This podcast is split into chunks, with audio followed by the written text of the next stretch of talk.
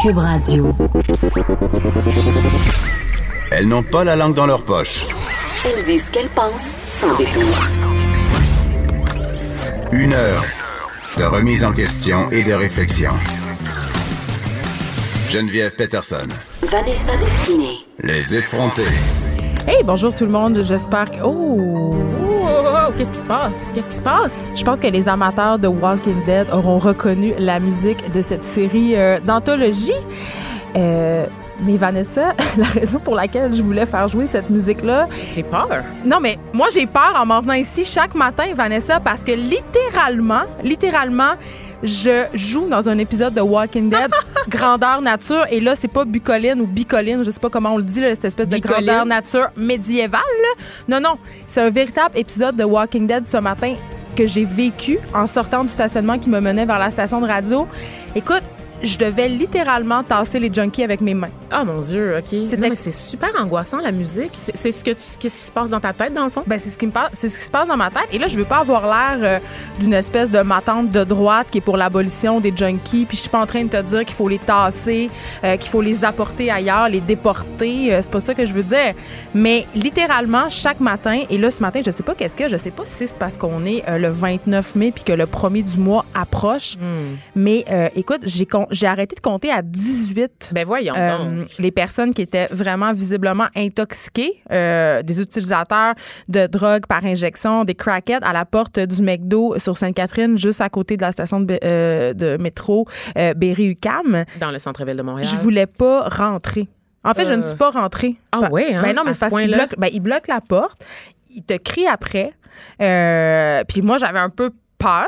Sont un peu agressifs. Oui, parce que tu sais, à, à la, à la drogue, évidemment, se mêlent les problèmes de santé mentale. Souvent aussi dans le secteur où on est, on sait Oui, qu'il y a une- environ 80 organismes là, qui viennent en aide juste dans le quadrilatère du village, en fait, à des populations. euh, Non, c'est ça, là, donc, on est littéralement, de- oui, on est littéralement dans l'épicentre de la misère humaine. là. et je- et en, en background, en toile de fond, il y avait huit policiers du SPVM, comprends-tu, qui jasaient ça dans la station Berry-UQAM, toi chose.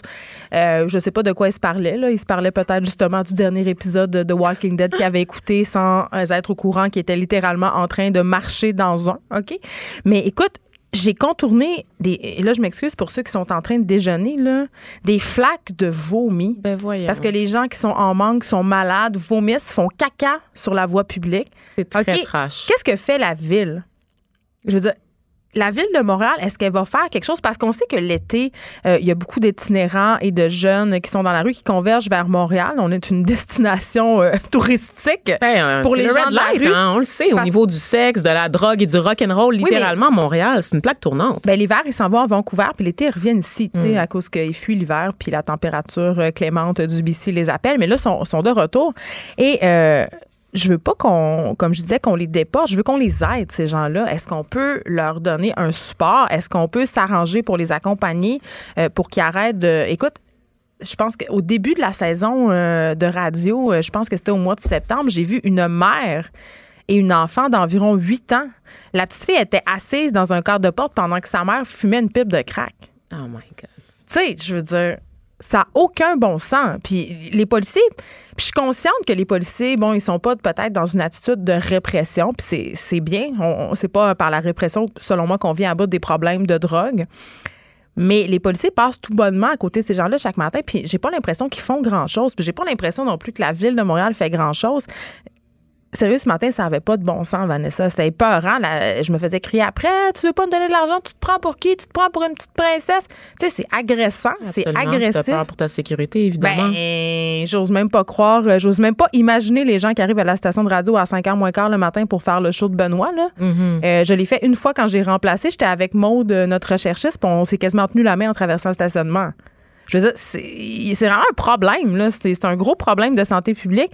Puis euh, les flaques de vomi, ben, tu sais, c'est ça. Là. C'est pas chic-chic, mais je pense que. Il y a des touristes dans la ville de Montréal. Il y a des gens qui voient ça. là. On a l'air de quoi? On a l'air d'une ville en perdition. Absolument, mais mon hypothèse, puis tu, tu le sais, Geneviève, tu me le confirmeras, c'est le fait qu'on n'a pas d'argent, qu'on n'a pas de ressources, évidemment, puis que la misère humaine, cette espèce de lit de la société-là, c'est jamais la priorité de la ville de Montréal, tu sais, ou des, des institutions municipales en général, tu sais. Les solutions sont tellement c'est qu'il faut prendre le problème en amont. Tu sais, ça prend de l'investissement dans les services de santé mentale, dans les services publics, auprès des organismes communautaires. Puis évidemment, comme on a un problème à ce niveau-là, ben on se ramasse avec les conséquences. Tu c'est, c'est- tu peux pas gérer juste en plaçant tous les, les 18 personnes que tu as croisées ce matin. Tu Mais j'ai arrêté de compter à 18. Là, j'aimerais ça. Tu euh, peux pas gérer ça en les plaçant dans des organismes. Il faut prendre le problème à la source. Ben moi, j'interpelle euh, la mairesse Valérie Plante. J'aimerais ça qu'elle vienne m'expliquer qu'est-ce qui est fait pour ça. Qu'est-ce qu'elle fait pour essayer de contenir ce problème-là, aider ces gens-là? Parce que j'ai l'impression en ce moment, euh, puis écoute, là, j'habite à Montréal, j'ai 36 ans, là, j'habite à Montréal depuis que j'ai 18 ans et j'ai l'impression que le problème est pire que jamais. Mais on sait que les Que gens, que l'itinérance en général aussi est en hausse un peu partout au pays. Le Québec ne fait pas exception. Et que les gens qui se retrouvent dans la rue, ben c'est souvent en fait multifactoriel. Je te le disais, la santé mentale, ça, ça fait en sorte qu'ils tombent dans la toxicomanie, évidemment, pour pallier à leurs problèmes. Oui, c'est clair. Je suis pas en train de dire que ces gens-là n'ont pas de raison de faire ce qu'ils font puis qu'ils sont pas des victimes d'un système, mais vraiment, qu'est-ce que la mairesse Plante fait? Est-ce qu'elle devrait... que tout le monde est dépassé, en fait, Ben, Geneviève. oui, mais c'est quand même, euh, oui, que, ben, quand tu es à la tête d'une ville, euh, ton rôle, c'est pas d'être dépassé, ton rôle, c'est de régler les problèmes. Peut-être que la mairesse Plante devrait euh, interpeller le gouvernement et demander de l'argent, que je- les milliards de dollars que génère l'Auto-Québec. Peut-être qu'on pourrait les réinvestir dans des mesures d'aide pour ces gens-là parce que, écoute, je suis tombée sur un article de Katia Gagnon, euh, une espèce, ben, elle nous apprend rien d'excessivement nouveau. On apprenait que euh, les loteries, dans le- les loteries vidéo, évidemment, les loteries vidéo qui sont maintenant possédées par l'Auto-Québec, parce qu'on sait qu'avant, euh, tous ces, petits appareils-là, c'était, la possession du crime organisé. Et là, on apprend que 4 dollars sur 5 misés le sont par des joueurs à problème. OK? Et ça, comme je te dis, rien de nouveau sous le soleil. On le sait que l'Auto-Québec, depuis la nuit des temps, installe ces fameuses machines dans des endroits euh, stratégiques, même s'ils s'en défendent bien. Euh, Il n'y en a pas de machine à sous dans Outremont. Il n'y en a pas de machine à sous dans le West Island. Hein? Sont les machines à sous? Ils sont dans Hochelaga Maisonneuve, ils sont dans Ville-Marie, ils sont euh, au nord du Québec, dans les régions. Et euh, j'ai envie de te dire, Vanessa, euh, moi, j'ai, je vous l'ai déjà dit, j'ai travaillé dans les bars, notamment au Pub Avenue de Chicoutimi, pour ne pas le nommer. Il y avait un cigar room, OK? C'était un, quoi ça? c'était un endroit. C'était la mode, là. Tout le monde fumait des cigares, ils buvaient du scotch, se pensait Oh, dans mon Mad Men. Dieu. Et c'était une, une section qui était séparée du gros bar où on pouvait travailler si ça nous tentait. Et euh, c'était très payant parce que c'était des gens qui avaient beaucoup d'argent, mais c'était aussi payant parce que c'est là qu'étaient les machines à sous. OK? Et la première fois où mon patron m'a demandé euh, de faire des quarts de travail dans le cigar room, il me dit ben il faut que tu arrives à 7h30 du matin. J'ai dit pardon. Il dit ouais. Il dit à 7h55, euh, il y a des joueurs dans la porte. Sérieusement. Ça, ça veut dire, Vanessa, qu'il y a des gens qui se lèvent le matin et qui s'en vont jouer aux machines à sous. Mais le fameux mythe euh, des joueurs compulsifs là, qui mettent des couches pour pas avoir à se lever là, de la machine Écoute, à sous, là, je pense que, ça. c'est vrai. Ah, il y en a, il y en a. Puis écoute, toutes les histoires que j'ai entendues des gens qui pensaient pouvoir déjouer les machines, il y avait un monsieur, OK, il y avait un cahier Canada dans lequel il colligeait les résultats des six machines et il avait l'impression d'être sur la voie de découvrir une formule mathématique pour déjouer euh, l'Auto-Québec. Ben. C'est là qu'on est. Là. Il y a des gens qui développent euh, des obsessions. Puis, tu sais, euh, ce que, ce que ça nous apprend, parce que c'est une étude, évidemment, qui a été menée, euh, Katia Gagnon nous parle d'une étude qui a été menée par la chercheuse Sylvia euh, Kéros, qui est titulaire de la chaire de recherche sur l'étude du jeu à l'Université Concordia. Elle dit pas moins de 30% des revenus de tous les jeux et loteries confondus viennent des poches de 3% des joueurs. Et ces joueurs-là, ce sont des joueurs problématiques. Problématiques. Vois, on parlait de détresse humaine euh, il y a quelques Ben oui. instants en faisant référence à ces personnes en situation d'itinérance puis aux toxicomanes. Mais ça c'est la aussi, c'est la même chose. C'est une drogue, c'est Ben, un problème de santé publique. Et non seulement l'argent, euh, en grande majorité, provient de ces personnes-là qui sont, tu viens de le dire, vulnérables, mais ces joueurs-là dépensent 66% plus d'argent que les joueurs qui sont récréatifs. Et là, on, on pense dans notre tête, parce qu'on a des préjugés, euh, que ces joueurs-là, là, les joueurs compulsifs, ben, ils sont devant les machines à sous. Mais non, non, non, ils sont aussi dans les casinos. 75% des revenus des machines à sous dans les casinos proviennent des joueurs problématiques. Eh Oui, mais je me rappelle, moi, là, tu la Tu grosse affaire quand tu as 18 ans, c'est d'aller au casino. Là, tu c'est- tu y vas Ah en oui, gang. moi, je suis jamais rentrée là de ma jamais- vie. Oh my God, Ah non, moi, j'ai ça en horreur. C'est un horreur. rite de passage pour les jeunes à Montréal, je te dirais. Ah oui, Geneviève, moi, à c'est ça, 18 il y avait pas de ans, tu t'en vas faire le party, tu as l'impression que tu es un big shot, tu as accumulé l'argent de poche puis l'argent de tes cad- Mais c'est ça, cadeaux tu de viens de le dire. Il y a une espèce d'idée. Je pense que c'est pour ça que C'est tu la première fois. Oui, t'as, t'as- t'as James Bond en Ben oui, la roulette, roulette, ben, le oui, poker, sais, tout ça. Là. On, on parle beaucoup de la banalisation de l'alcool, mais parlons de la banalisation du Ben, Clairement, jeu clairement. dans notre société. Geneviève, le- le- la petite loterie qu'on t'offre là, dès que tu te fais des achats, que ce soit à l'épicerie ou que ce soit au dépanneur, puis tout ce mode de vie associé, les jeux télévisés, les concours, il est toujours question de remporter de l'argent. Mais c'est drôle que tu une parles- culture C'est drôle en que fait tu parles du des jeu. C'est drôle que tu parles des jeux télévisés, Vanessa, parce que la chercheuse sonnait justement le cri d'alarme euh, en parlant des machines à sous qui ressemblent de plus en plus, qui imitent les thèmes d'émissions de télé à la mode, T'sais. qui imitent euh, le même principe aussi que les jeux vidéo. Donc les joueurs, euh, c'est de plus en plus immersif. Tu comprends? Oui, absolument. Tu, tu joues comme une partie. Et là, tu parlais qu'aller au casino, c'était un rite de passage. Moi, je le sais pas, mais moi, je sais qu'il y a un ami de mes parents qui s'était barré du casino lui-même. Hein? Oui, tu peux faire ça. Quand tu es un joueur compulsif, tu peux te barrer toi-même des casinos. C'est-à-dire que tu envoies ta photo. Ben Et voyons. t'as plus le droit Ah, de rentrer. ouais. Et lui, il était tellement euh, dépendant au jeu. Ce gars-là a joué sa maison, il a joué ses réa- il a, il a joué absolument tout ce qu'il avait, et ça plusieurs fois. Il s'est refait, il a rejoué. Sans Et- doute un amateur de poker. et un euh, je sais pas, il jouait à quoi, honnêtement, Hmm. mais je sais que cette personne-là s'était barrée dans tous les casinos du Québec, des provinces environnantes, et un moment donné, il avait tellement jouer qu'il a, il a pris l'avion jusqu'à Las Vegas. Impossible. Je te jure. C'est vraiment. là que tu vois que c'est une maladie. C'est une maladie. Une pathologie. C'est promenant et tu as toujours l'impression que tu peux te refaire. Tu sais, que tu vas t'en sortir.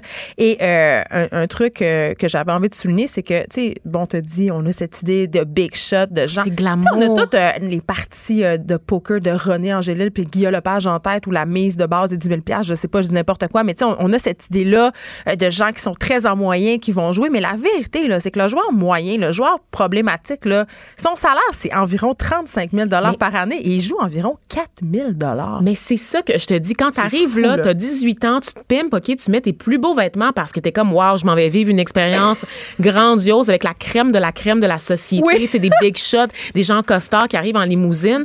Puis là, tu C'est vois, qui c'est des Chinois des, des Ben abusés, oui, des tu vois des minivans de personnes âgées Ben, c'est aussi. Geneviève, OK, des gens qui ont pas beaucoup de revenus, qui vont essaient- jouer leur fonds de pension. Vraiment, littéralement, t'arrives, tu vois des gens en t-shirt, en coton ouaté gris mou de chez Walmart, puis là, tu déchantes. T'es comme les lieux, tout est fait pour te le vendre. Puis on le voit dans les publicités hein, du casino, là, qu'on te vend beaucoup là, une ambiance de party, mets ça sur les réseaux sociaux. Moi, là, quand j'étais jeune, il y avait aussi la mode du kinzo aussi, Oui. parce qu'ils ont essayé de donner un second souffle au bingo, parce qu'on sait là, que c'était la vache à lait du gouvernement pendant de nombreuses années avant que ça soit en perte de popularité, parce que les gens ont commencé à déserter les églises et les sous-sols d'églises où avaient lieu les parties, les parties de, de bingo. Et nous, dans mon temps, il y avait le kinzo. Donc, on essayait de nous vendre ça justement comme une expérience immersive. Je me rappelle des Un jeu. Oui. Un jeu de société. Des couleurs fluo, une ambiance, des cocktails, une ambiance vraiment jeune, dynamique. Ouais. On essaye de rendre ça attrayant. Évidemment, quand tu essayes de rendre ça attrayant à des jeunes, à des crées l'habitude. Tu crées l'habitude dès le plus jeune âge, des Ah ouais. gens qui sont biberonnés au jeu. Puis euh, encore, je reviens à- au fait qu'on banalise en tant que société le jeu, notamment C'est dans les une concours. vache à lait, là, 1,4 milliard de dollars. Bien sûr qu'on le banalise. On a-tu intérêt à ce que les gens continuent à jouer? Et moi, ce que je déplore beaucoup dans les jeux d'argent télévisés, c'est pas qu'ils existent, mais c'est le fait que souvent dans ces jeux-là, il faut que tu fasses le strict minimum pour remporter le gros lot. C'est-à-dire? C'est-à-dire que tu tournes une roue, Geneviève, Ah, tu ouvres oui. un œuf. Euh, oui, oui, je l'ai dit. c'est le hasard. C'est le hasard qui fait les Je choses. comprends. Je m'ennuie un peu des jeux télévisés où il fallait que tu répondes à des questions, où il fallait que tu prouves quelque chose. Par exemple, le cirque. Ou le jeu- tricheur. Ou le tricheur. Mais des jeux où est-ce que il faut que l'argent est pas facile. On montre qu'il y a, y a des obstacles à cet argent-là, mais en le rendant disponible comme ça, en mettant ça sur le hasard, ça fait croire à monsieur, madame, tout le monde qu'ils ont cette chance-là de remporter le gros lot. Tu sais que la... Que c'est à la portée de tous. Tu sais que la population asiatique est largement surreprésentée dans les joueurs problématiques. Et là là. Et euh, je vais t'expliquer pourquoi. Euh, c'est parce que dans le, le taoïsme, ils sont souvent dans leur tradition, ils ont l'impression d'avoir un contrôle sur les chiffres. Il y a toute cette idée d'année chanceuse, Ouais. de calcul et tout ça. Donc, ces joueurs-là, c'est surtout des joueurs âgés, tu l'as dit tantôt, euh, des Chinois âgés pour la plupart, ont l'impression qu'ils peuvent contrôler. Puis que là, c'est leur année chanceuse, puis qu'avec euh, justement euh, leur carte ou je ne sais trop, là, je veux pas m'avancer, ils peuvent euh, avoir euh, une chance en leur faveur. Donc, c'est vraiment un problème au sein de la communauté asiatique, à tel point que l'Auto-Québec a fait des campagnes les visant particulièrement il y a quelques années. Euh, mais là, je veux pas qu'on qu'on qu'on laisse les gens sur juste du négatif. Il y aurait des solutions. Ah ouais, hein? Oui, parce que euh, Madame Kérousse, qui a fait, euh, qui a mené à bien cette étude-là et qui a écrit un livre sur le sujet, nous dit que dans certains pays, euh, notamment en Suisse, les joueurs doivent entrer des informations personnelles dans la machine avant de jouer. Et là, euh, la machine fait une analyse de leurs données personnelles et leur envoie, avec l'aide de l'intelligence artificielle, des messages quand ils sont en train de perdre le contrôle. Tu sais, ça t'envoie des notifications. Ça, c'est où, ça? En Suisse. En Suisse. En hein? Suisse, c'est D'accord. déjà en place. Mais tu sais, j'ai envie de te dire, euh, c'est un peu comme le principe de la carte de guichet. Tu sais, tu- des fois, tu dépenses puis tu vois pas trop ça aller. Mais c'est la même chose. tu sais, euh, je sais pas ben si oui. tu sais, tout le monde a déjà été dans un bar où il y a des jeux de loterie vidéo. Souvent, il y a un guichet ATM qui va avec ça. là. Euh, les gens retirent de l'argent. Tu peux choisir de pas imprimer ton relevé. Euh, Des fois, tu gagnes aussi. L'affaire, c'est que souvent, les gens, tu, tu vas remporter un petit montant puis tu vas le réinvestir plutôt que de garder ta mise ou de garder la somme que tu C'est là que ça remportes. dérape un peu, tu sais. Puis ces guichets-là, on sait, sont largement possédés par le crime organisé. Ça sert beaucoup pour le blanchiment d'argent. Donc, euh, c'est une industrie réellement problématique. Et je conclurai euh, ce segment jeu problématique en te parlant de mon ancien patron qui euh, jouait dans les machines et quand il n'y avait plus d'argent, il ouvrait la machine puis il rejouait l'argent dans Ben la non, machine. Je te jure. C'est c'est là que, c'est jusqu'à ce point-là que les gens peuvent perdre la tête. Imagine, c'est qu'il devait le double du montant, mais lui, il avait les clés de la machine. C'est Donc, il pouvait. Ben oui, les tenanciers de bar, ils ont les clés, là. C'est euh, le jeu, euh, tu sais. On parle beaucoup des problèmes qui sont plus apparents, la toxicomanie, l'alcool, mais le jeu, c'est vraiment un fléau, puis c'est socialement. euh, Ben, ça, ça le dit, c'est un jeu. Donc, euh, Je suis renversée. j'étais renve- Ben, moi, j'étais. j'étais- Ça, ça, c'est ton ancien patron. Je suis J'étais renversée. sur le derrière. Ben, il y avait d'autres problèmes. J'étais sur le derrière ce Ben, matin euh, de lire. euh, ben, on n'a rien appris, là, on sait que. Mais je- Non, mais parce que c'est à cause de, de la détresse. Au-delà là, du fait On que tu dépenses ton argent, tu sais, c'est des problèmes de santé mentale que tu engendres. Ouais. C'est des problèmes de santé physique aussi parce que tu te rends malade quand tu es submergé par des dettes que tu ne peux pas rembourser. 1,4 milliard de dollars que ça génère à l'État, Vanessa. On est toute une gang d'hypocrites. Puis là, je compte pas là-dessus la SAQ, la, S- la SCDQ. Je veux dire, on fait de l'argent sur le dos des gens qui sont dépendants. C'est c'est ça. J'avais dit qu'on n'en reparlerait plus des poils, mais on en reparle encore. Oh oui. Euh, Hier, on a parlé avec Catherine Dorion, euh, on le rappelle, qui a fait euh, plutôt cette semaine un post Facebook qui a beaucoup fait jaser. On le rappelle parce que vous aviez sûrement oublié, hein, c'est tellement passé dans le beurre. Non, mais c'est pas tout le monde qui va sur Facebook régulièrement, Vanessa. Il y a des gens qui ont des vies, il y a des gens qui payent leur compte, font l'épicerie. Euh, c'est le temps de racler son terrain aussi, tu sais. Mais c'est ça, Catherine Dorion qui a, qui a fait un post qui a, qui a beaucoup fait jaser. Et hier, on, on l'a reçu à l'émission pour qu'elle nous en parle justement de la réaction Oui. que ça avait suscité parce que on a reçu, elle a reçu évidemment beaucoup de courriels haineux, beaucoup de, euh, on a remis en question euh, cette initiative-là, puis on a beaucoup parlé de sa fonction de députée. Mhm. On a dit que c'était indigne d'une députée qu'elle devrait consacrer euh, Tout sa vie à temps. faire autre chose. Et Emmanuel Latraverse, euh, notre collègue qu'on aime beaucoup, euh, mais qu'on aime un peu moins ce matin. Non, c'est pas vrai, on l'aime encore, mais on- n'est pas obligé d'être d'accord. On n'est pas obligé ouais, toujours c'est être ça, on va dire ça d'accord, comme ça. hein, qui est le titre d'une autre d'émission d'une autre de nos collègues ou dont tout est dans tout. Euh, elle a fait un, un éditorial, en fait, sur le site de TVA Nouvelle où elle, où elle se prononce sur la fameuse polémique Catherine Dorion et où elle dit que c'est un peu un coup d'épée dans l'eau. Elle dit que Catherine Dorion, en montrant euh, son poil de bras, passe à côté du vrai problème, du vrai problème Mais des quel est donc féministes. le vrai Ben, problème. Geneviève? Donc, euh, elle a dit, bon, euh, le, le fait est que les femmes sont encore payées moins bien que les hommes. Une femme sur trois se dit victime de violences sexuelles. Euh, les immigrants n'ont pas de job. La fillette de Granby. Tu sais, elle dit, le poil des femmes est au bas de la liste.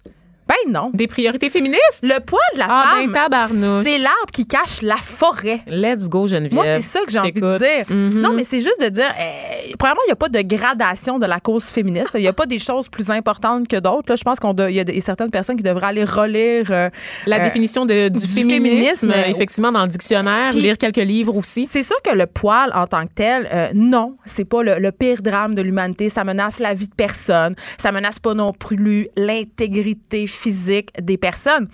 Sauf que c'est un symbole qui est excessivement fort. Absolument. C'est le symbole culture. C'est le symbole même du contrôle du corps de la femme par la masse, par le politique. Et c'est pour ça que ça suscite une réaction aussi violente.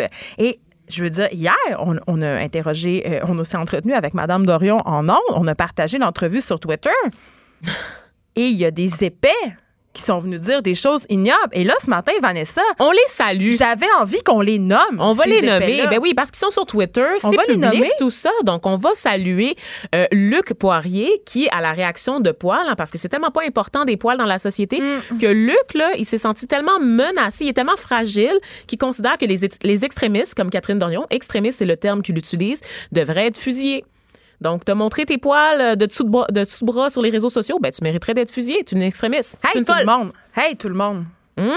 On peut-tu se calmer? On peut-tu On- prendre un grand respire dans un sac brun? Non, on est en train de dire. on- Luc Poirier, OK, a dit publiquement que Catherine Dorion devrait être fusillé. C'est une extrémiste. J'avais envie qu'on le nomme. Ah oui. C'est très grave de dire des choses comme ça. C'est très, très grave. Ensuite, on a un autre beau commentaire de champion, oui, Vanessa. donc Raccoon le rouge, malheureusement, il n'y a pas son nom euh, d'humain parce que c'est tellement plus Quel facile hasard. de se cacher sous une fausse identité et de mettre une demi-photo où on voit juste ton chest mais pas ta tête, n'est-ce pas? Hmm. Se demande si Catherine Dorion Geneviève est cochonne. Ah, mais c'est ça, c'est une Ben, cochonne à du poil. Ben oui, elle a du poil et en fait, lui, il pense qu'elle doit être wild pas mal, Geneviève, surtout après deux, trois clés. Hein, Des clés de cocaïne. Des clés de cocaïne. Ah, on sait à quel point euh, Catherine fait des références à la cocaïne, n'est-ce pas? Donc, on peut déformer ses propos et les utiliser pour parler des choses qu'on aimerait bien lui faire sous la couchette. Fait qu'on avait envie de les nommer pour que, hein, pas juste pour euh, les intimider, parce que c'est pas ça l'objectif, allez signaler leur compte à ces niaiseux-là. Allez-y. Ces gens-là ne devraient pas pouvoir sévir sur les médias sociaux.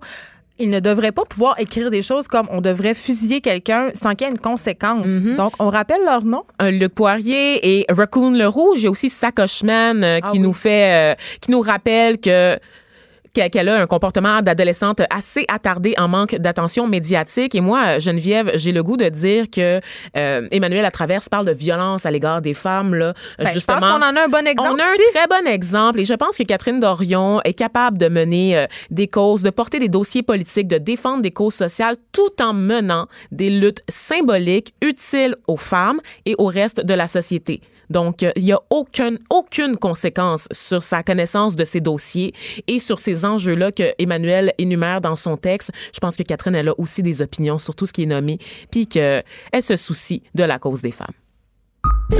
Un regard féminin sur l'actualité. Des opinions différentes. Jusqu'à 10 heures. Les effrontés. Dans mon ancienne vie, Vanessa, je faisais des marathons. Non, je te le jure! ceci est refusé. Non, non, j'ai fait des marathons, puis ça m'a apporté euh, quand même beaucoup dans ma vie. Puis donc, euh, non, non, mais quand tu m'as annoncé euh, le sujet euh, de ta chronique, je me demandais où tu t'en allais avec ça parce que, évidemment, on voulait revenir sur une nouvelle qui est un- triste, qui a un peu passé sous le radar avec tout ce scandale euh, euh, de poils-là, mais il y avait un marathon en fin de semaine à Ottawa. J'ai participé à ce marathon-là, par ailleurs, euh, il y a quelques années, au demi, et il y a un homme qui a perdu la vie. Et ça arrive euh, quand même pas mal souvent, un peu trop souvent. Ben, un homme d'une trentaine d'années, Geneviève, là, qui a été pris d'un malaise, donc 30 ans, quelques poussières, c'est pas Ben, beaucoup. au marathon là. de Montréal, il y, a eu des- il y a eu un mort aussi, je pense, ça fait Ouais. 2-3 ans. Donc, c'est pas quelque chose qui est isolé. là. Absolument Ça arrive, pas. C'est un risque quand tu cours un marathon. Exactement. On n'a pas beaucoup de détails sur l'homme en question. Est-ce qu'il était en santé? Est-ce qu'il était en forme? On ne le sait pas. Ben, il doit être en forme s'il a fait un marathon. Ben, c'est c'est ce que je vais te montrer, en fait, Ah! Geneviève. C'est que tu peux ne pas être en forme et décider de te fixer un défi irréaliste. Ça arrive dans la vie, hein? Ça, c'est quand euh, l'ego l'emporte sur la raison. Hey, j'ai le goût de te dire, Geneviève, hein? Ah, mais c'est très. euh, C'est la mode aussi, les marathons, Ben, les Ironman. Il y a un effet de masse. Il y a un, un effet de masse où est-ce qu'on veut pousser son corps à Il n'y a l'extrême, pas cette notamment. idée que tout le monde peut le faire. Ben, avec le CrossFit, notamment, là, qui est une mode, n'est-ce pas? Spartan qui- Race. Spartan Race, où est-ce que, genre, un esprit fort dans un corps sain, blablabla. Bla, bla, bla. C'est-à-dire qu'on va pousser les gens à dépasser leurs limites sans nécessairement définir quelles sont les limites en fonction de chaque personne, n'est-ce pas? Donc, te dire que oui, oui, oui, si tu essaies très, très fort, tu es capable, c'est un petit peu plus compliqué que ça, évidemment. Donc, euh, bon, on le sait, bon, la course, c'est c'est une activité qui est en ce moment très, très populaire. Hein? C'est une façon de faire du sport. Puis une fois équipé avec une bonne paire de running, ça te coûte pas très cher et tu peux en faire partout, OK? Donc, c'est normal que les gens qui se mettent à la course, à un moment donné, veulent se donner des défis. C'est normal en termes de distance, d'endurance, veulent toujours aller plus loin. Et souvent, cette façon-là de dépasser les limites, ben, c'est de participer à un marathon. Et si tu sondes les coureurs autour de toi, toi-même, t'en étais une, une amatrice de marathon, chose que je ne savais pas. Mais c'est très impliquant s'entraîner pour un marathon, hein, Vanessa. Oui. Ça, ça teinte absolument toutes les sphères de ton existence. Ben, et toute ta vie est orientée vers la course, euh, Ben, qui est le point culminant. Non, mais en même temps, euh, moi, j'ai beaucoup aimé ça. Ben oui, mais je suis sûre que ton entourage était un peu tanné de t'en entendre parler. euh, Ben, j'en parlais pas beaucoup, mais euh, mon ex était vraiment carré de garder les enfants pendant que j'allais courir euh, pendant quatre heures le dimanche matin. Ouais, mais ça, c'est autre chose. ça. là. Ça, c'est autre chose. Parce que ça demande une implication de la famille, évidemment, Absolument. parce que des- pour courir un 42 km ou un 21, ça se fait pas de même. là. Ah ben c'est exactement parce que bon l'attrait pour le genre d'exercice est quand même assez fort, mais c'est un défi physique énorme. Tu l'as dit Ben oui. Geneviève et même tous les experts s'entendent pour dire que même chez les coureurs on fatigue le, le corps, OK, on le pousse euh, jusqu'à jusqu'à ce qu'ils risquent en fait de dans ses derniers retranchements. oui, c'est ça. Puis de subir des dommages qui mettent des semaines vraiment à se rétablir. C'est pour ça qu'il faut que tu te reposes après un marathon. C'est pour ça qu'il faut que tu adaptes ton alimentation. Et aussi, l'erreur que les gens font trop souvent, Vanessa, c'est qu'ils ne s'entraînent qu'en course. Exact. Et si on veut faire un marathon comme du monde, il faut faire du cross-training. Ça veut dire faire de l'entraînement croisé, pratiquer d'autres sports comme la nage, comme le vélo, pour préparer ses groupes musculaires. Il faut surtout respecter aussi le, le temps de convalescence Ben, sûr. après les blessures, Geneviève, parce que combien autour de vous, là, vous connaissez des gens là, qui se blessent en faisant du jogging, en faisant de la course? mais parce qu'ils suivent pas de programmes qui sont adéquats. Exactement, ils se blessent, ils sont mis en convalescence par leur médecin et commencent. Pas. Ils veulent pas récupérer, ils veulent s'y remettre le plus tôt possible. Parce que t'es pas un vrai si tu prends le temps de récupérer. Exactement. Puis tu t'es tellement fixé ton, ob- ton objectif, tu acceptes pas de le repousser à l'année suivante, n'est-ce pas? Tu veux le faire maintenant, te dire à tout le monde que tu faisais cette année le marathon Oui, de ben, Montréal. tu peux pas, tu peux pas euh, abandonner. tu tu sais. succombes à la pression, tu veux pas avoir l'air d'un lâche. Mais on doit permettre au corps de, de s'adapter, Geneviève. Et normalement, pour un marathon, ben, c'est des préparations de plusieurs mois là, pour que le corps s'adapte à la, la- la charge supplémentaire à laquelle il doit faire face. Donc, un défi de taille pour le corps qui l'emporte quand même, euh, qui présente quand même de nombreux avantages pour la santé. Donc, évidemment, c'est pas déconseillé de faire un marathon, Geneviève. C'est sûr que si tu fais le travail pour conditionner ton corps progressivement, tu vas en bénéficier. Mais en fait, le problème, l'enjeu se situe au niveau des coureurs inexpérimentés. Ben, Et c'est là, ça, là, c'est la porte que j'attendais. Des gens expérimentés qui se fixent des défis irréalistes, Geneviève. Parce qu'on nous fait croire qu'on peut, Oui. que tout le monde peut. Et aussi qu'on veut impressionner la galerie. Et là, évidemment, je te parle de course, mais ça pourrait s'appliquer à tout plein de domaines. Et là, c'est la porte que j'attendais, Geneviève, pour revenir sur ce qui se passe au sommet du mont Everest. Ah, ça, tu veux dire euh, cette station my balnéaire? God. OK. où les gens font la file littéralement pour se prendre en selfie sur le top de la montagne? Vous l'avez vu, vous l'avez vu circuler cette photo virale, OK, de trafic, littéralement du trafic. Un embouteillage au top du monde. Au top du mont Everest, dans la partie qu'on surnomme l'espèce de descente de la mort en Ben, en plus. fait, c'est le. Oui, puis là, je veux juste dire, euh, pour ceux qui sont pas familiers avec l'escalade, c'est-à-dire 95 des auditeurs peut-être, euh, que l'Everest, c'est une des montagnes les plus difficiles à gravir et que c'est tu le fais au péril de ta C'est vie. le toit du monde, Et- littéralement. Et là, on a l'impression que c'est facile maintenant. Que si tu as de l'argent, tu peux te payer un petit voyage sur l'Everest. Hein, un petit homme d'affaires de 45 ans en mode de sensations fortes, il s'achète une moto à trois roues et il va gravir l'Everest. Tout va bien. C'est plein Tout de gens bien. euh, en pleine crise de la Mais quarantaine non, au sommet. Pray, Love, ça fait des ravages. Mais sérieusement, tu l'as dit, Geneviève, le fait d'avoir de l'argent pousse parfois des gens à se créer l'illusion qu'ils sont capables parce que ça leur est accessible par d'autres moyens que par... euh, que par la simple volonté, la simple force physique. Et donc, dans le cas de l'Everest, là, on parlait du décès au marathon euh, d'Ottawa pendant le week-end. C'est que dans la dernière semaine, au sommet de l'Everest, Geneviève, 11 personnes ont perdu la vie. 11. En une semaine. Mais attends, euh, il y avait un, hier euh, dans le journal Le Moral, il y avait un alpiniste qui est un habitué de l'Everest qui témoignait. Il disait, lui, il avait décidé euh, de faire ça un autre jour où la température le permettait. Et il disait euh, que si le vent s'était élevé, il aurait pu avoir jusqu'à 200 morts. Tabarnouche. C'est ben, ça. 200 morts, tu vois, il y a 381 personnes qui ont obtenu euh, le permis là, pour gravir la montagne le- en Oui, 2019. C'est beaucoup d'argent, ça, pour le Népal. C'est ça l'affaire. Exactement, qui est un pays pauvre et qui devrait pas donner, délivrer autant de permis pour escalader la montagne. Le, le Népal qui ferme un peu les yeux, c'est en payant. fait, sur les capacités euh, des gens qui escaladent. On a eu différents rapports, là, des Sherpas, Geneviève, qui vont porter des gens jusqu'en haut de la montagne parce que ces gens-là sont pas capables réellement d'escalader. T'as plein de touristes, là, des backpackers, là, des petits jeunes là, qui décident d'aller faire le tour du monde, qui se ramassent au Népal puis sont comme, ben, c'est un défi supplémentaire pour moi, ça va nourrir mon compte Instagram. Ben oui. Tu sais, YOLO, let's go, j'escalade la montagne. J'ai même pas de souliers, mais let's go, je vais escalader la montagne pareil avec mes petits vans. Mais tu sais que le problème, c'est que quand tu restes pogné en haut de l'Everest, c'est un problème d'oxygène. Les bonbonnes Ben, s'épuisent et après ça, ils en ont plus et c'est là qu'ils meurent. Quelle mort stupide! Voyons, les prix Darwin, Geneviève. Oui, ben Darwin Award qui récompense les gens qui ont eu des morts stupides parce qu'ils étaient stupides. Complètement absurde. Je pense que On se rappelle que ça a été parti un peu avec Claude François qui avait décidé de changer une ampoule dans son bain? Qui avait connu une fin horrible. Je le savais pas. Tu savais pas ça, Non. le chanteur Claude François, mort en changeant une ampoule dans son bain. Bravo. Et donc, pour revenir à l'Everest, Geneviève, savais-tu que maintenant, il y a des forfaits? Hein? Je te parlais de vol dans l'espace. Ah, mais, fait que là, ça euh, serait peut-être à portée de ma, ma Ben- bourse qui ne peut pas se permettre de voyager dans l'espace. Ben, on trouvait ça cher, n'est-ce pas, l'espace? Mais, mais, mais tu as le toit du monde, comme je te le On disais, aller Geneviève. On pourrait y Vous aller. en- un prix, un Oh prix de groupe. God, Tous les de animateurs filles. de Cube vont sur, vont sur l'Everest. Hey, laissez faire les machines à sous à Vegas, les filles. On vous a dit que c'était pas bon pour vous, mais l'Everest, par contre, ça, là, ça, c'est accessible. Oh, Puis, euh, ouais, si ça, c'est c'est pour tout comme, le monde. si c'est comme au Rona Dépôt, ils vont nous faire des, euh, des pics à glace roses. On est des femmes. Parce qu'on est des femmes. C'est ça. On a Oui. besoin d'objets Mais roses. si on a du poil en dessous des bras, je pense qu'ils vont nous donner l'équipement euh, des hommes, Geneviève. Parce que quand on a du poil en dessous des bras, forcément, on est un homme. Je comprends. Et donc, euh, on n'est pas féminine. C'est facile de s'attaquer à la féminité. Euh, C'est toujours. euh, hein? T'en profites toujours pour faire une montée de lait féministe. C'est fascinant. Ah, oui. Donc, je vais poursuivre avec le forfait. Donc, pour 130 000 Poursuis Geneviève. avec le forfait. Je vais poursuivre avec le forfait parce que je vais me fâcher. Je- Si vous avez une carte Hermès, c'est beaucoup de points. Exactement. 130 000 dollars US. Écoute, qu'est-ce que tu as, Geneviève, quand tu escalades l'Everest? Un dîner de bienvenue. Un séjour dans un hôtel 5 étoiles à Katmandou. Une boulangerie et un bar privé au camp de base, n'est-ce pas? Il y a Une- quelqu'un qui cuit un pain?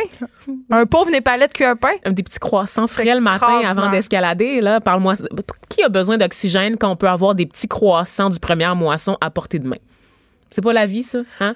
C'est une belle mort, Je pareil. suis tentée. Je magasine mon forfait. Là, continue. Et donc. donc, euh, cuisine privée chauffée, une douche, des tentes de toilette au camp de base, photographe personnel, Geneviève. Ah, pour ton Instagram? Instagram oblige, n'est-ce pas? Repas, thé et café à volonté. Donc, c'est vraiment comme un Holiday Inn. Il traîne son poil à fondu, je sais pas. Mais non, mais n'oublie pas que justement, le Sherpa peut aussi t'apporter jusqu'au sommet. Donc, vraiment, une épreuve de dépassement de soi, Geneviève. Euh, assez, euh, j'imagine que tu grandis d'une certaine, d'une façon ou d'une autre, tu grandis à travers ça, n'est-ce pas? Donc, tu peux dire à tous tes amis avec 130 000 US que tu as fait l'Everest. Je t'en T'es mets pas obligé de dire dans quelles conditions tu l'as fait, mais juste la photo au, au sommet, une fois que tu as fini d'attendre dans la file, Geneviève, te, te garantit euh, un succès instantané auprès de tes utilisateurs Instagram. Écoute, je- tu me parles. Au péril de ta vie, mais ça, c'est un je suis détail. déjà en train de sortir mes réels. Pour nous rejoindre en studio, Studio à commercial cube.radio. Appelez ou textez 187 Cube Radio. 1877 827 2346. Les effrontés. Vanessa, t'as failli pas avoir d'animatrice pour le retour de pause. Sais-tu pourquoi? Pourquoi? Parce que, euh, bon, les auditeurs, euh, je vous excuse, là, c'est TMI un peu, mais je suis littéralement la plus grande pisse minute de tous les temps. Donc, ça arrive et je bois des litres et des litres et des litres d'eau et de café. Donc, Sa ça, peau est magnifique. ça arrive, oui. Elle est ça, très hydratée. ça arrive souvent euh, à la pause que je vais faire pipi et là, euh, à cause des- de mes ongles, de mes ongles trop longs, j'étais plus capable de me reboutonner. Tes ongles trop longs?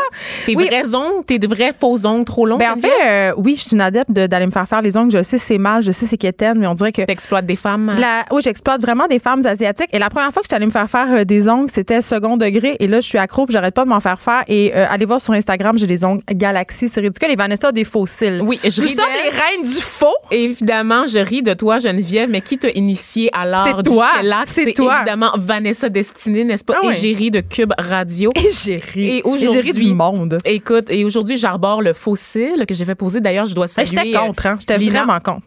Tu pensais que j'allais la- que j'allais avoir l'air cheap? Tu pensais que Ben je me préparais les pour filles- le Grand Prix puis les- chiller sur Crescent à Les filles Montréal. qui ont des rallonges de cils, c'est dégueulasse. Ils ont l'air d'avoir un rideau de douche dans les yeux. là. Oui, oui, ou d'a- d'avoir des pattes d'araignée. Ça là, va pas du comme quand c'est trop mouillé puis t'as juste cinq gros cils. T'es comme, hey, fille, ça paraît. Ça paraît. Eh bien non, c'est tout en subtilité, mesdames et messieurs. Donc des yeux de biche. Je suis la Bambi du bureau. Euh, vraiment un, un beau regard. oui, je me jette des fleurs à moi-même. hein. Je pourrais Bravo. continuer longtemps comme ça, euh, sans aucune gêne. Et donc, euh, je suis assez fière euh, en ce moment euh, de mon regard, euh, Geneviève, langoureux. Parlant de faux, Vanessa, avant que je te laisse aller pour accueillir notre prochaine invité, euh, maire de Laval, et ce n'est pas le vrai maire de Laval, ça, ça va être le suspense. vous êtes suspendu à mes lèvres en ce moment. Parlant de faux, les implants mammaires, on en a parlé souvent Oui. à l'émission. En tant que reine du fake, n'est-ce pas? Évidemment. En tant que deux filles qui ont eu des réductions mammaires aussi et non pas des implants. Notre Euh, invité vient de regarder notre poitrine euh, discrètement. c'est pas une joke. Personne ne sait c'est qui notre invité, Vanessa. Arrête de l'hâter comme ça. Euh, mais écoute, euh, depuis le début de l'année, il y a une espèce de, de sorbe d'implants mammaires là, qui se joue au Canada. Euh, évidemment, euh, on parle ici euh, des implants mammaires Biocell qui sont faits par la compagnie euh, Biocel d'Allergan, pardon. Ce sont des implants mammaires texturés qu'on pose souvent aux filles et aux femmes qui ont eu des cancers du sein, malheureusement, et qui seraient responsables euh, d'un lymphome anaplasique à grande cellule. C'est une forme de cancer qui est très rare. En la fait, maladie des implants, en fait, ben, carrément. c'est la maladie des implants. Euh, c'est très, très rare, mais là, évidemment, Santé Canada s'est penché sur la question parce qu'il y avait vraiment beaucoup de femmes, beaucoup avec des gros guillemets, là, mais trop pour la science, OK?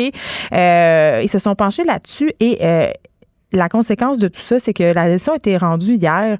Euh, ils vont être interdits au Canada. Ils pourront plus être vendus euh, ni importés. Et moi, ce qui me fait un peu sauter, puis c'est ça que j'avais envie euh, de dire, c'est que Santé Canada ne recommande pas aux femmes qui ont en ce moment des implants texturés fabriqués par cette compagnie-là, ne leur conseille pas de les enlever. Ben voyons. ben voyons. Je le sais pas, mais moi, si en ce moment, j'avais des implants mammaires, si j'avais des implants mammaires texturés, là, je me les arracherais peut-être moi-même de dans le corps. Et, Est-ce qu'on euh, sait pourquoi Santé ben, parce qu'ils veulent pas payer. Clairement, Je ils veulent dire- pas qu'il y ait un espèce de recours Et là- où qu'ils seraient forcés de débourser des frais pour rembourser Et les là, femmes, tiens-toi n'est-ce pas? bien et dis si Et vous là êtes là. inquiète, discutez avec votre médecin des risques et des avantages liés à leur retrait. Ben, je le sais pas. Hein? Ben, l'avantage, Peut-être ça de pas avoir un lymphome, tu sais. Je dis ça de même. Je dis ça de même. Je veux dire, c'est Pas comme... bravo Santé Canada sur celle-là. Non, Tu mais c'est échappé. euh, c'est quand même assez fascinant. Moi, ça me fait euh, capoter. Écoute. C'est comme une réaction à moitié. C'est une réaction de prévention à moitié. Pas tout à fait assumée. Je... Pas bravo, Mais on a attendu, vraiment. mais aussi, on a attendu très, très longtemps. Ça fait des années euh, qu'on met les implants mammaires en cause pour différents types de cancers, différents types de problèmes. Et là, c'est ça, on se parle de cancer, on se parle de lymphome à grande cellule, tu sais, c'est impressionnant et tout ça, mais tu sais, se faire mettre des implants mammaires, là, c'est une, c'est la chirurgie esthétique qui est la plus répandue euh, en ce moment. C'est très, très populaire. C'est banalisé. accessible. Oh my God, des adolescents. Ben, c'est ça, c'est banalisé. J'ai été scandalisée Ben, de ça coûte constater. 10 000 quand même, là. Oui, mais il y a des plans de financement. Exactement. Donc maintenant, c'est ça s'est démocratisé et euh, c'est pas banal se mettre des implants mammaires. De un, il faut les remplacer aux 10 ans. ça, c'est ce que les gens euh, ne savais pas. Évidemment pas. Euh, ça peut couler, ça Ah. peut se déplacer. Moi, j'ai une amie qui s'est fait poser des implants. euh, ça fait six mois. Elle est repassée sur la table d'opération la semaine dernière parce que ses implants s'étaient déplacés. Oh my God. Et là, c'est des coûts, c'est des frais, c'est une anesthésie, c'est une autre opération. Donc, c'est euh, long pour le corps aussi. Donc, c'est une épreuve à chaque fois. Là, je veux dire, quand même. Ben oui, c'est ça. Donc, on banalise tout ça, mais on veut quand même avoir une poitrine parfaite. On veut se coucher sur le dos et avoir deux melons à la place des seins. Hein? Oui. Qu'est-ce que tu veux? Nous, on a choisi d'aller à l'encontre du courant Vanessa. On s'est Ben, fait enlever des Joe. Ben, on s'est fait enlever des Joe, mais ils sont ronds pas mal, je te dirais, Geneviève. Je suis très satisfaite du résultat. J'ai les plus beaux Joe au monde, mais je vais peut-être les montrer après à l'émission tantôt. Oui, hein? Je vais faire comme Richard Martineau. Je pense qu'il y a un double standard. Je pense du poil sur le chest, toi? non, mais je Ah, pense que si je montrais euh, mes Joe comme Richard Lefayard, je pense que ça briserait Internet parce que les gens seraient vraiment pas d'accord. Et non seulement ça, je perdrais toute ma crédibilité d'animatrice parce que c'est bien connu, une fille qui se montre les seins, c'est forcément une niaiseuse. Ben, absolument. Fait que je te laisse aller, ma chère. Oui, Euh, on a mis la table pour l'invité. Il doit être très à l'aise en ce moment. Au. Ben, je pense qu'il est très à l'aise. Euh, hein, maire de Laval, tu peux t'approcher du micro. Ah oui, tu vas bien? ça va bien, vous? Écoute, euh, ça va très bien. Là, euh, moi, je t'ai découvert avec un article de mon collègue Nicolas euh, de Rossa euh, qui a paru sur la plateforme Tabloïd. Maire de Laval, recrue de l'année du web. Et là, tu ris déjà. J'aime ça. Je me sens comme une vieille matante sur le déclin. C'est ça que j'aime. Ça fait pas longtemps que tu fais ça. Euh, ton vrai nom, évidemment, on va le dire. c'est Mounir Kadouri. Est-ce que je le prononce comme il faut ou je suis une grosse raciste? Exact. Non, je, je pense pas que prononcer mon nom, ça a rapport avec du racisme. Vraiment. Je sais pas, j'ai vraiment de la misère à prononcer euh, les noms. Je suis comme le maire de Saguenay qui trouve que les noms ethniques, c'est compliqué. Mais c'est vrai que c'est compliqué aussi. Je le sais, ma langue fourche. Mais c'est normal. Merci. Il n'y a pas de Je problème. suis tellement contente parce que grâce à toi, je me sens moins mal. Vanessa est tout le temps en train de me shamer parce que je prononce mal euh, les noms. Mais voilà. Et euh, Mounir Kadouri, donc, tu as une chaîne YouTube, tu te fais appeler maire de Laval. C'est très, très drôle. En moins de deux mois, quand même, tu as accumulé 12 000 abonnés. 14 000. Ah, là, t'es rendu à 14 000. Ouais. Ah, écoute, on n'arrête plus ton ascension. Et euh, bon, évidemment, euh, notre collègue t'a présenté comme l'anti-influenceur du web, mais t'ailles bien ça. Puis là, explique-moi pourquoi t'ailles bien ça qu'on t'appelle un anti-influenceur. Parce que j'aime pas euh, que mes positions sur certaines choses soient complètement figées dans le sens que je suis anti-influenceur. Je suis juste critique. J'ai euh, Ben, parle-moi-en justement, là, parce qu'on a vu des vidéos notamment où tu parles de P.O. Baudouin. On en a largement parlé ici à l'émission. je pense qu'il est passé ici non au Baudouin? Eh, à l'émission de Mère Ordinaire, je crois. Mais on a parlé de sa légendaire sortie euh, dans un taxi, là. Non, mais moi je pense que qu'est-ce qui est plus légendaire, c'est maintenant qu'il tourne, tourne ça en conférence. Je trouve que c'est la partie légendaire de tout ça. Je savais même pas qu'il faisait des conférences. Parle-moi-en. Euh, dans le fond, P.O. Baudouin a dit qu'il a tellement vécu de cyber-intimidation après avoir intimidé ce chauffeur de taxi qu'il allait faire une conférence puis faire le tour du Québec pour, euh, pour parler de quand la cyber-intimidation va trop loin. Oh mon Dieu. Ouais. On, avait, on avait vraiment besoin de l'opinion de, de Thomas Baudouin. Mais évidemment, euh, Thomas. pas Thomas, voyons, Thomas. Thomas, c'est le nom de notre chercheuse. C'est parce qu'il me texte en même temps euh, des, des faits saillants sur toi euh, que je lis sur Facebook parce que je suis une personne multitasking. Écoute, tu te prononces sur ta chaîne YouTube sur plein de sujets. J'ai envie de t'entendre parce que les gens, évidemment, t'ont pas nécessairement entendu. D'ailleurs, je les invite à aller voir et à s'abonner à ta chaîne. youtube.com slash mère de Laval. Exactement. On a parlé largement de Catherine Dorion, de son poil en bras. Que sais tu penses de tout ça, toi? Ben, euh, la position de base, c'est que je pense que les femmes ont le droit de faire ce qu'ils veulent avec leur corps. Est-ce que je pense que du poil en dessous des bras, c'est c'est attirant, c'est pas à moi de juger? Pour vrai, je, je veux pas me prononcer sur des sujets comme ça parce que en temps, justement, Mais est-ce que tu es surpris de la réaction de Non, haine? mais je, non, je savais qu'il allait avoir des réactions parce que les gens ils ont souvent des préjugés par rapport à comment une femme doit ressembler, à quoi une femme, qu'est-ce qu'elle doit faire avec son corps. Puis c'est des idées reçues que les gens ont déjà, qui ont été mis dans leur tête depuis des générations de, de propagande dans les médias. Fait que ça fait juste en sorte que le monde y pense d'une façon. Puis c'est sûr que si tu vas contre le grain de la culture, ça fait en sorte que ça choque les gens. Puis c'est comme, je le vis dans des vidéos, je le vis. Est-ce que tu en reçois beaucoup euh, des courriels haineux ou des commentaires poches? Ça dépend. Pour vrai, si, si je prends une position sur des sujets politiques, comme je fais une vidéo sur la loi 21, là, c'est sûr qu'il va en avoir plein, comme, mais c'est comme. Faut pas, euh, faut pas juger, faut pas juger la masse par les fruits les plus bas, là, c'est juste ça. Mais ça t'atteint pas? Tu lis ça, puis toi, ça- Non, parce que ça fait partie de l'Internet, je le savais depuis le début, qu'il y avait du monde qui était cave. Fait.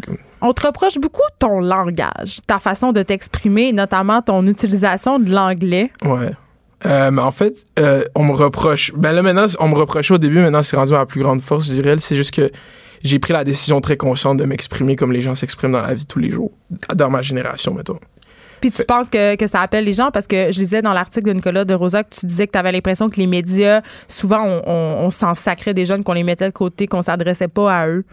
Mais je pense qu'on essaie de s'adresser à eux, mais pas avec eux. On essaie de s'adresser à eux avec des gens qui, qui, qui relate pas ou des gens qui. Qui relate pas, ça veut dire qui. Non, je pense que je comprends. Ah, ok, tu J'ai pas comprends? 108 ans. Parce que je sais pas à quel point qu'il faut que je traduise. Non, non, ça va. Euh, tu, tu penses qu'en fait, euh, ce que, ce que je comprends, c'est que euh, on n'utilise pas des gens auxquels les jeunes s'identifient. Exactement. Puis toi, tu penses que tu es une personne auquel les jeunes s'identifient? Mais comme je veux pas, pas me vanter, pas, pas avoir Ah, un gros ego, mais comme visiblement, je pense qu'il y a une corrélation. euh, Je sais pas, pour vrai, je pense que. Je, parce que, ouais, dans le fond, ouais. C'est quoi tes prochains projets où tu t'en vas avec tout ça, là, ta chaîne YouTube qui est en croissance quand même assez exponentielle? Là? Ben, c'est quand même. C'est beaucoup, c'est beaucoup de choses à, à process d'une shot. Mettons, comme le 21 mars dernier, j'avais 100 euh, abonnés sur YouTube. Fait que là, je suis Ok. rendu à 4. Ouais, c'est pour ça. Ça fait un an que je C'est comme fais. le Star Academy de YouTube que tu es en train de vivre. là. Ouais, non, c'est ça, mais c'est parce que pour vrai, ça fait un an que je fais YouTube, mais le monde, il me connaît juste depuis quelques mois. Fait comme. Euh, who knows? Je sais vraiment Tu veux-tu faire euh, des médias plus traditionnels? Est-ce que là, tu vas pas nous sortir un livre d'influenceurs? Hein? Tu vas pas Un faire- livre? Tu vas pas nous, nous- Oui, parce que les influenceurs, ce qu'ils font, ils sortent des livres. Ah, ok, non, mais. euh, De un, si je sors un livre, c'est moi qui vais l'écrire. Ok? Boum. Euh, Puis de, de deux, euh, euh, je vais sûrement, je vais sûrement sortir un livre. J'aime pas ça limiter qu'est-ce que je vais faire dans la vie. OK. Bon, ben écoute, euh, on peut continuer à te suivre euh, sur ta chaîne et je vous invite vraiment à aller découvrir euh, les vidéos de Mounir Kadouri. C'est vraiment, mais je je te trouve irrévérencieux, c'est drôle, puis on apprend des affaires, puis c'est le fun d'avoir euh, des opinions euh, qui ont pas peur de ce qu'elles sont. Merci beaucoup d'avoir Merci été beaucoup à vous. avec nous. Geneviève Peterson. Vanessa Destinée. Elle manie aussi bien le stylo que le micro. Jusqu'à 10 heures. Les effrontés. C'est le festival FTA qui bat son plein pour les non-initiés. Euh, ben, c'est le festival Trans-Amérique qui en est à sa 13e édition. Et j'avais vraiment envie de recevoir pour l'occasion la performeuse et activiste, disons-le, euh, Pascal Drivillon, qui signe euh, une performance qui s'appelle Oh là là, Genderfucker. Allô? Allô, bam! Bam! Moi, je trouve que ça met parfaitement euh, la table.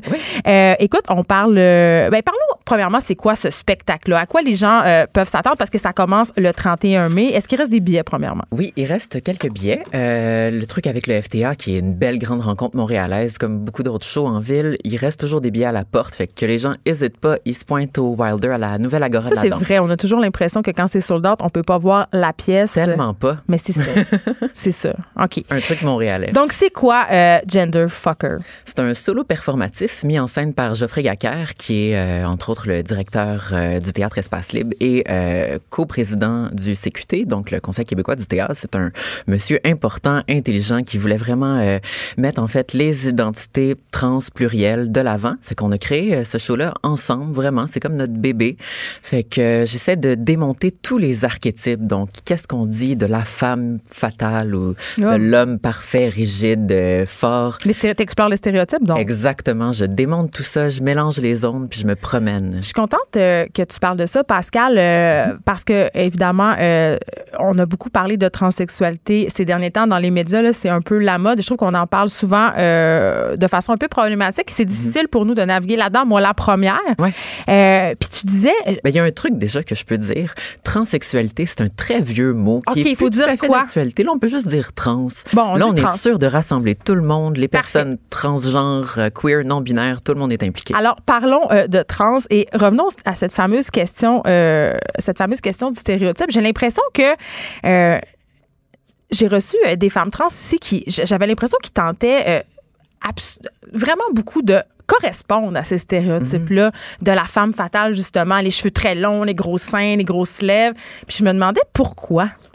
Ben, malheureusement, on vit dans un monde qui valide encore la féminité quand il est capable de la voir. On peut voir ce qui arrive avec Catherine Dorion, ce qui arrive avec Ben, Manon. Massé et tellement d'autres femmes. Pourtant, on est tellement diversifié. Il existe toutes sortes de femmes. Puis je pense que les femmes trans sont les premières victimes de ces stéréotypes-là en voulant tellement passer inaperçues, en voulant être acceptées. Puis moi, la première, vraiment après, Tu après mes années de transition, ben oui, on s'en rend pas compte. On veut tellement bien le faire. Puis on, déjà, on, on le vit, mais cette apparence-là est plus pour nous, est aussi pour les autres à un certain point. Puis de l'autre côté, il y a l'euphorie, il y a le fun d'être une femme super femme. C'est super le fun, c'est un grand plaisir, un beau privilège, moi je trouve. OK. Euh, tu as participé à un épisode de Cordes sensibles euh, avec Marie-Ève Tremblay. Euh, Vous parliez euh, notamment du dating. Et là, euh, on se posait la question est-ce que quand tu es une femme trans ou un homme trans, tu te dois de dire à ton ou ta partenaire euh, que tu es trans? Moi, j'ai le feeling que oui, parce que je pense que si on veut une vraie relation, il faut que tout soit ouvert et tout soit honnête. Puis j'ai pas le goût non plus de sortir avec un gars qui est en fait un gros connard homophobe. Ça donnerait rien pour personne. Est-ce que tu le vis, ça, des fois, l'espèce de, de désillusion, justement, tu le dis, puis la personne a fait Ah non, non, non, ça, c'est pas pour moi. Ben, c'est sûr que c'est arrivé dans le passé, mais je pense que euh, le vrai privilège, c'est la confiance en soi. Puis de savoir que d'être trans, c'est tellement un plus. C'est sûr que je suis une femme, comme toi, t'es une femme, mais on est tellement plus que ça, tu sais. Mais on Fait nous que- réduit tout le temps à ça. Exactement. Puis les identités trans, c'est juste un petit plus. Moi, ça me donne une ouverture, une compréhension de toute la machine du genre qui peut juste euh, apporter de la sagesse à notre relation, à mon avis. Puis, qu'est-ce que tu penses de- du fait qu'on est obsédé euh, par l'opération? Mm-hmm. On veut toujours savoir, t'es-tu opéré? T'es-tu opéré? Tu vas-tu le faire? Mais c'est parce que c'est spectaculaire. Pour vrai? Tu penses Grande que c'est ça? opération. Imagine des heures sous le bistouri. Tout le monde veut savoir les détails, les potins. Pourtant, encore une fois, c'est juste une chirurgie. Ça dit si peu sur la personne qu'on a en face de nous. OK.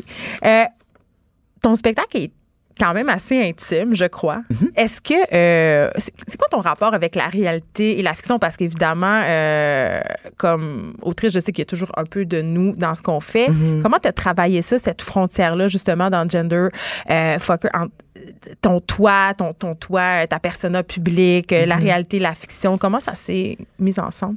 Moi, j'aime beaucoup la fiction. J'aime vraiment, euh, je suis une super fan de science-fiction, de fantasy. Fait que j'avais pas le goût non plus de faire un show qui soit euh, autobiographique. Je trouve que les personnes trans comme sujet documentaire, c'est surfait. On a compris euh, vraiment c'est quoi le- l'affaire. Ah, dans l'enfance, est-ce que tu as toujours su que tu étais une fille? Tu sais, c'est pas ça la question à quelque part. Fait que Mais c'est quoi la question? ben, c'est ça. Ça, c'est la vraie question. C'est quoi la question? Right. C'est quoi l'affaire avec les personnes trans? Puis moi non plus, je le sais pas. Fait qu'en deux heures de show, j'explore. J'ai un chemin qui ressemble un peu à mon chemin à moi. Fait que je commence un peu comme dans la neutralité un peu de l'enfance. Après ça, la masculinité de l'adolescence que je me suis sentie forcée d'adopter. Surtout parce que j'ai grandi en région. Fait qu'il fallait que Tu je porte du bois des Laurentides. Puis euh, c'est ça, donc euh, corder le bois, euh, faire preuve euh, de force et Conduire tout. un skidoo. Ouais, quasiment. Là, je, je me suis pas rendue là, mais j'ai failli. Puis après ça, au contraire, après la transition, cette pression-là d'être la femme parfaite. Fait que le show suit ce chemin-là, mais aussi vraiment, il est plus à propos de moi, il est à propos de ces choses-là. Pourquoi on nomme féminité? Pourquoi on nomme masculinité? Fait que ça a été le fun pour moi de, de replonger dans cette zone masculine-là, d'essayer de retrouver ce gars-là que j'ai jamais été, vraiment d'aller à sa rencontre. Puis ça, c'était un peu le, le point de départ du show, de rencontrer cet homme-là, parce que c'est sûr qu'il reste des petites miettes d'homme en moi, si on a le goût de l'appeler comme ça, mais c'était euh, l'aventure aussi d'aller à sa recherche, à sa rencontre, parce que je pense que je suis éminemment femme, super féminine en général, mais encore une fois, on n'est pas que ça. Est-ce qu'il n'y avait pas quelque chose d'un peu thérapeutique dans ta démarche en ce sens-là, tu sais? Je pense que c'était ça l'objectif. Au final, là que j'arrive au show, je peux pas dire si euh, je me sens comme Non, là, tu sortir dois juste te thérapie, sentir là, vraiment mais- stressé parce que c'est le 31, là, Ouais, ouais. la première. Comme dans deux minutes et demie. là. Oui, c'est ça. Mais comment tu te sens justement? Puis c'est quoi ton rapport avec le public? Parce que là, tu vas leur livrer quelque chose de toi. Tu sais, j'ai envie de dire plusieurs petits fragments de toi. Ouais. Puis ça, c'est se placer en très grande position de vulnérabilité. Absolument. J'essaye de, de prier pour que la vulnérabilité soit aussi euh, populaire et Prier, attirante. t'es-tu religieuse? Non, mais euh, je prie. euh, qu'est-ce que je prie à moi-même, je prie à l'univers, je prie à, la- à notre mère nature, euh, je prie à ce que je peux. Tu sais, on se rattache à ce qu'on peut. Mais euh, non, vraiment, je pense que les gens devraient être touchés par ma démarche au minimum. Tu sais. Puis encore une fois, c'est pas à propos des identités trans, queer ou non binaires, c'est à propos de cette question-là qu'on vit tous quand on se lève le matin, quand on décide de s'habiller, on décide d'exprimer notre genre, notre personnalité. Fait que c'est vraiment une question qui nous concerne tout le monde. Puis je pense que les spectateurs vont être capables de déceler ça dans le show, à quel point ça les touche dans leur vie à eux. Mettons, là, on jase. Mettons que on a des auditeurs en ce moment qui ont un adolescent qui traverse un questionnement de genre. Est-ce que tu dirais que c'est bon de l'amener voir euh, Genderfucker? Ouais, vraiment. Je pense que ça décloisonne, ça enlève nos œillères, ça ouvre des portes sur euh, avoir des discussions, avoir des conversations, vraiment échanger, partager. Le show est fait à 360 degrés. Fait que moi, il y a très peu de mots qui sont les miens. Il y a beaucoup de mots qui sont des mots d'autres artistes, soit des artistes visuels. Il y a des photographies de moi affichées à chaque étape du show. Il y a aussi quelques vidéos prises sur YouTube de d'autres artistes trans, queer ou non binaires. Donc, euh, c'est un grand, grand tour d'horizon. Fait que vraiment, euh, c'est pas juste à propos de, de ce que moi j'ai vécu, c'est à propos de cette grande question-là. Fait que vraiment, les conversations qui vont suivre dans les salons, dans les cuisines après, c'est euh, ça qui va être la plus belle partie du show. Et toi, comment ça s'est passé dans ton entourage? Est-ce que tes parents ont bien réagi? Oui, je pense que j'ai toujours été euh, un enfant un peu atypique, très... euh, Très tôt? Ouais, très... euh, je sais même pas comment dire ça, flamboyante, on va dire. Ma mère a toujours dit que j'étais un feu d'artifice.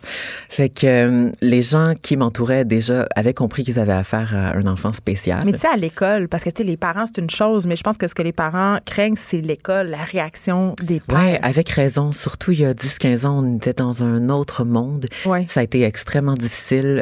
Euh, pendant des années de harcèlement, il a fallu que la police euh, arrive et s'implique et mette fin à vraiment du réel harcèlement que, que je vivais de la part de certains collègues masculins qui comprenaient pas mon feu et ma flamboyance, malheureusement. Est-ce que tu aurais le goût des fois de, le- de le- de leur écrire pour leur dire où t'es rendu? Ouais, mais là, tu vois, là, on revient dans la thérapie, puis c'est l'idée que j'app- j'apprivoise le pardon un petit peu plus chaque jour. Parce que c'est pas de leur faute. Je pense que, en tout cas, j'espère que ces gens-là sont pas des personnes cruelles et malicieuses autant qu'ils l'étaient il y a 15 ans. Mais, euh, ouais, ça fait la personne que je suis aujourd'hui. Hmm. Euh, écoute, moi, je vais aller très certainement le voir. J'irai faire la file devant la porte pour Oui. te voir, euh, Pascal Révillon, performer. Je rappelle les dates. Vendredi, le 31 mai, c'est jusqu'au lundi 3 juin. Donc, quand même, ça nous laisse une belle plage pour aller explorer euh, ta performance, Gender Fucker. Merci beaucoup d'avoir été avec nous aujourd'hui. Merci. Il y a des de- conversations à la fin de chaque show pour continuer la Ah, pour vrai, on peut, on peut te poser des questions? Absolument. Ah, mais ça, je trouve ça vraiment intéressant. Cube Radio.